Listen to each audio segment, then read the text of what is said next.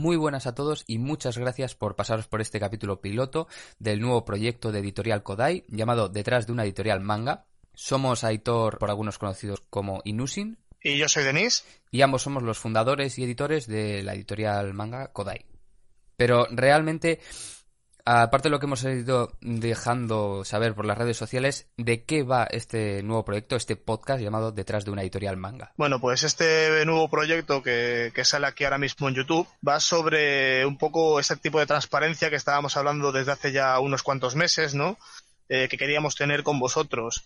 El por qué se toman decisiones, eh, qué decisiones se toman, eh, decisiones editoriales, poca información que tenemos, por qué se hacen determinadas cosas o por qué no se pueden hacer determinadas cosas dentro del sector editorial, en este caso del manga.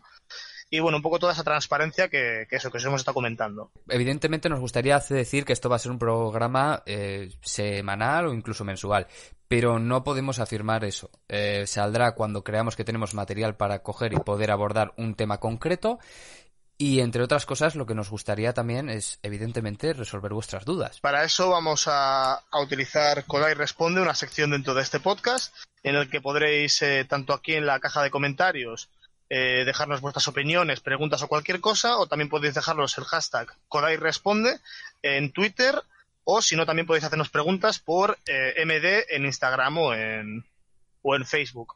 En el siguiente hablaremos de un tema que es la gran incógnita dentro del mundo editorial, en concreto dentro del mundo editorial mm, del manga, por no decir del cómic en general, y es eh, el tema con el que cerramos caldentemente el 2019 y son los precios de los mangas. ¿De dónde salen los precios de los mangas? ¿Cuáles son sus costes? ¿Realmente cuáles son los márgenes de beneficio? ¿Los números en general, ya sean de los que se venden y de los que salen las tiradas? Un poco poner voz a todas esas dudas que nos surgen a todos cuando vemos que un X manga sale a un precio y no a otro y realmente analizar si el mercado está tan verde como aparentemente lo está. Y vamos a ir cerrando este capítulo piloto de detrás de una editorial manga comentándoos que como podéis observar estamos en la plataforma de YouTube y no en otra plataforma que generalmente se sube en podcast debido a que la plataforma de YouTube eh, nos ofrece herramientas como directos o vídeos más personales que quizás en un futuro nos gustaría poder utilizar. Eh, así que sin nada más que añadir, eh, darle a like si os ha gustado, suscribiros, activar la campana ya que al no ser periódico nos, para que os pueda avisar en el momento oportuno que subamos algún vídeo.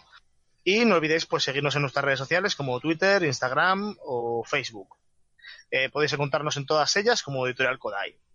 Nos vemos en el siguiente. Hasta la próxima.